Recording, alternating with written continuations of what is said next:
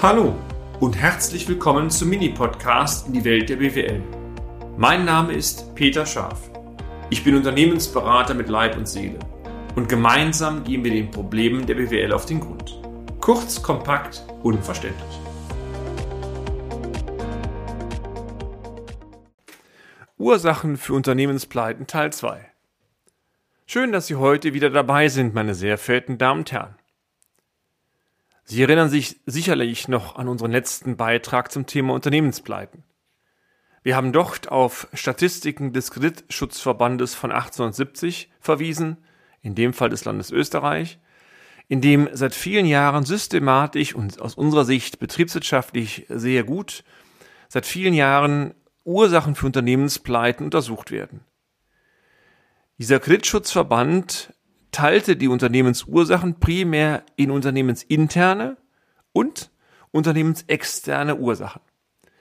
Unser Beitrag endete mit der Frage, haben Sie eine grobe Vorahnung, ob die wesentlichen Insolvenzursachen primär aus dem innerbetrieblichen Bereich oder aus dem außerbetrieblichen Bereich resultieren?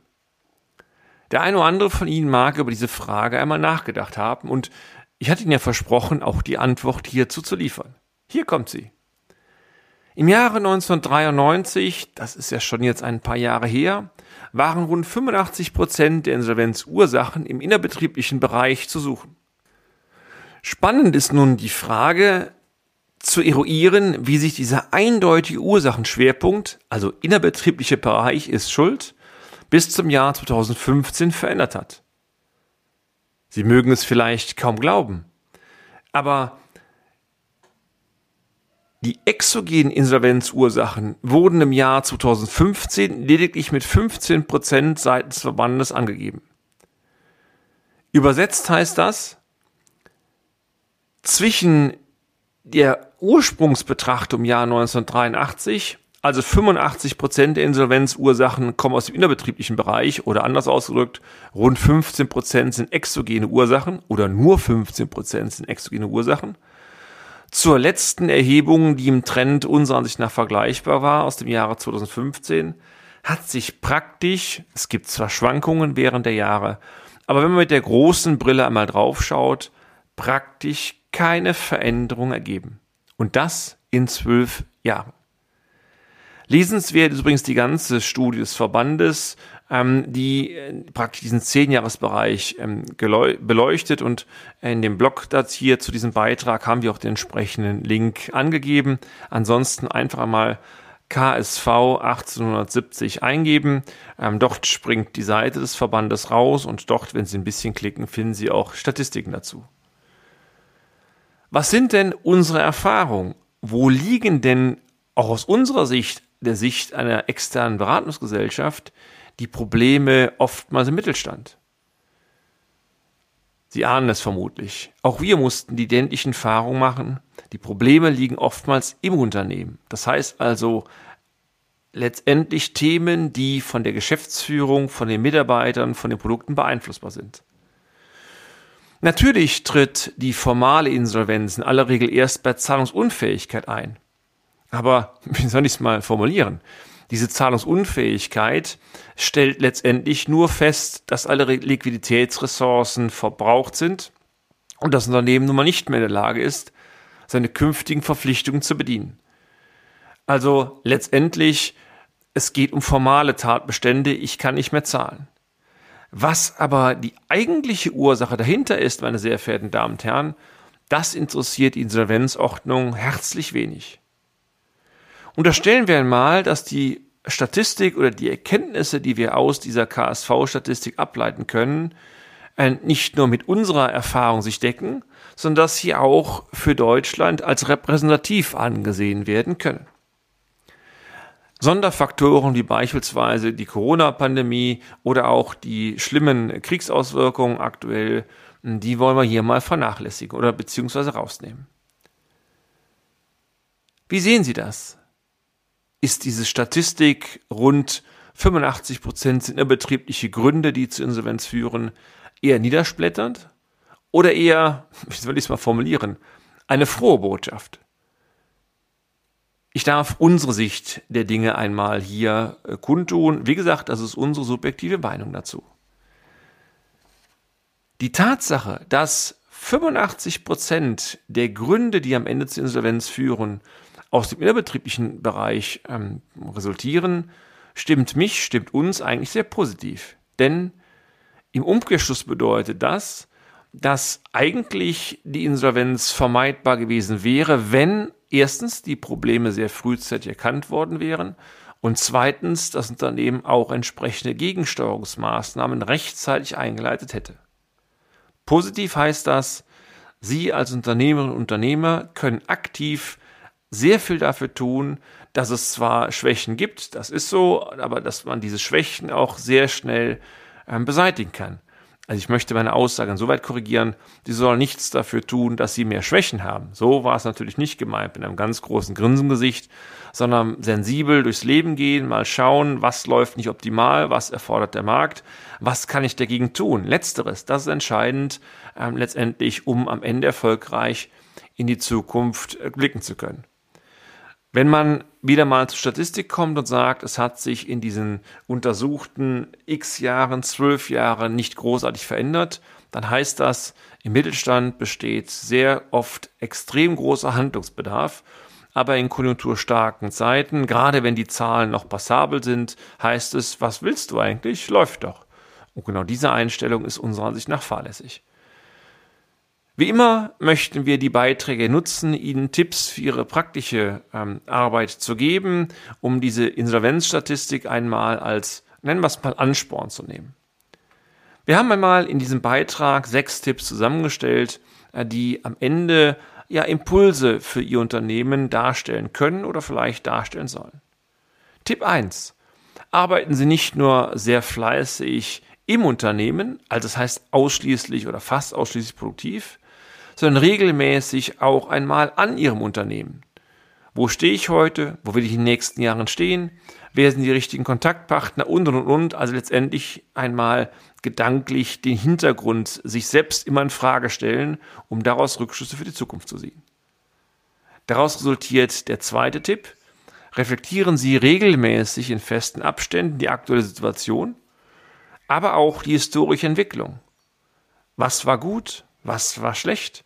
Welche Handlungsnotwendigkeiten resultieren hieraus oder auch welche Optimierungsansätze geben sich für die Zukunft? Tipp 3. Auch das ist unsere Erfahrung binden Sie in solche Überlegungen der Optimierung nicht nur ähm, ihr, Ihr eigenes Know-how ein, sondern oftmals auch ausgesuchte Mitarbeiter äh, dazu einbinden, die auch ihre Sicht der Dinge kundtun. Natürlich brauche ich äh, Damen und Herren, die dem Unternehmen verbunden sind, die auch Spaß dran haben, dass dem Unternehmen gut geht, denn da hängt ja letztendlich der eigene Arbeitsplatz dran. Und wenn man dann mal mit einer großen Brille durch verschiedene Bereiche geht, dann wird eine Mitarbeiterin, ein Mitarbeiter, der an der Maschine äh, steht, äh, einen ganz anderen äh, Ansicht der Dinge haben als beispielsweise eine Vertriebskraft, die vorne primär sich mit Konkurrenten und Preisen rumschlagen muss.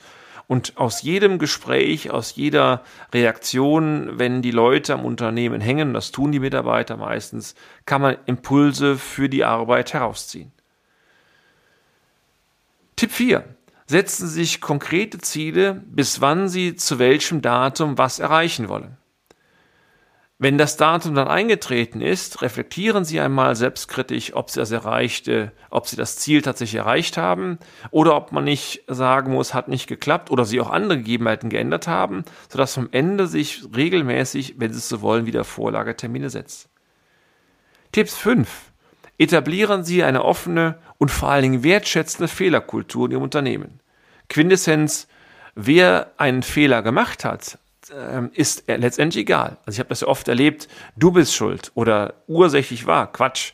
Entscheidend ist, etwas ist nicht gut gelaufen, woran hat es gelegen und nicht wer war schuld. Und viel spannender die Frage, was können wir tun, damit das Thema doch nicht wieder aufläuft. Und dann stellt man oftmals fest, dass es viele Kleinigkeiten sind, die helfen, am Ende im Rahmen des permanenten Verbesserungsprozesses die Fehlerkultur ähm, zu, zu verbessern, also die Leute zu sensibilisieren und damit natürlich die Qualität nach oben zu setzen. Das ist das Ziel. Dazu gehört auch, und das ist ein sechster Tipp, werten Sie regelmäßig auch Rückmeldungen Ihrer Kunden und Ihrer Lieferanten, aber auch beispielsweise Ihrer Finanzpartner aus. Ein positives Feedback, aber auch ein negatives Feedback kann gut dazu genutzt werden, den eigenen Schlagen kurz zu bestätigen oder auch gegebenenfalls Handlungsnotwendigkeiten aufzuzeigen. Also auch bei uns in jedem Mandat äh, lernen wir als Berater dazu. Ich habe oft genug hier im Rahmen dieser Beiträge dargestellt. Wir wären gerne unfehlbar, wir wären gerne allwissend, beides trifft nicht zu. Aber wir haben ein gesundes Problembewusstsein, auch viele Ideen, wie man eine Kuh vom Eis bekommen kann.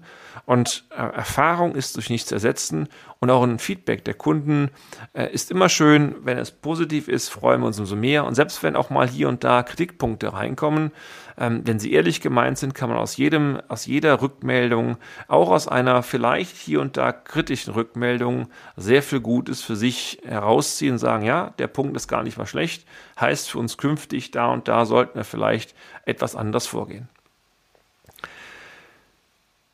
Entscheidend für uns ist, Sie müssen überhaupt eine Rückmeldung erhalten von Mitarbeitern, von Kunden, von Lieferanten oder oder oder.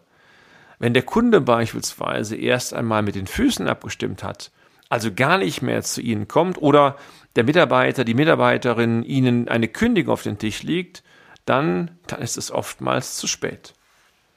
Wie immer ein Fazit aus unserer Sicht. Die Insolvenzstatistiken dieses Kreditschutzverbandes 1870 stellt, so war unser Eindruck zumindest, eine gute Basis dar, die Sie als Ermunterung verstehen können. Denn ein Großteil der Themen, die oftmals bei schwachen Unternehmen zur Insolvenz geführt haben, sind durch ein Unternehmen, doch natürlich primär durch die Geschäftsführung, aktiv beeinflussbar. Was will man mehr?